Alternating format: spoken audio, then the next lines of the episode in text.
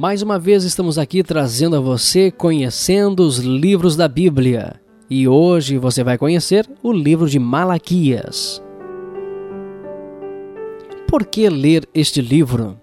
Você irá aprender a ser leal quando as coisas ficam pesadas. Malaquias capítulo 1 até o 2. E você irá firmar-se nas promessas de Deus em meio ao desânimo. Malaquias capítulo 3. Tudo deveria ser melhor agora.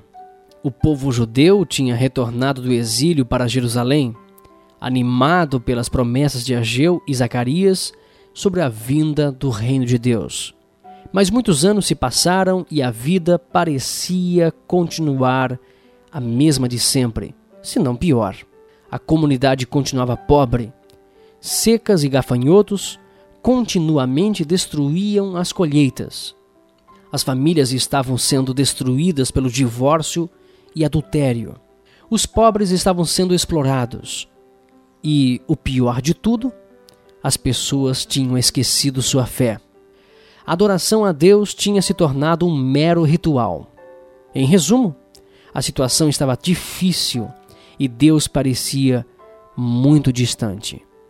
E por que continuar tentando? O povo parecia dizer: eles estavam chateados e impacientes. Parecia que Deus não tinha cumprido sua parte do acordo. Então aparece Malaquias.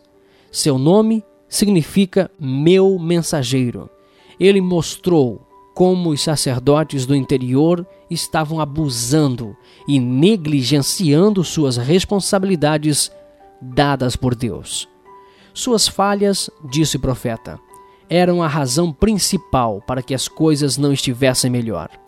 O profeta então desafia o povo a retornar à fé. Mais tarde, no tempo do julgamento, os fiéis receberiam a bênção de Deus. Quando as coisas não caminham do jeito que desejamos ou esperamos, é fácil pensar que Deus nos abandonou e é fácil afrouxar nossa fé. Mas o livro de Malaquias nos exorta a permanecer fortes.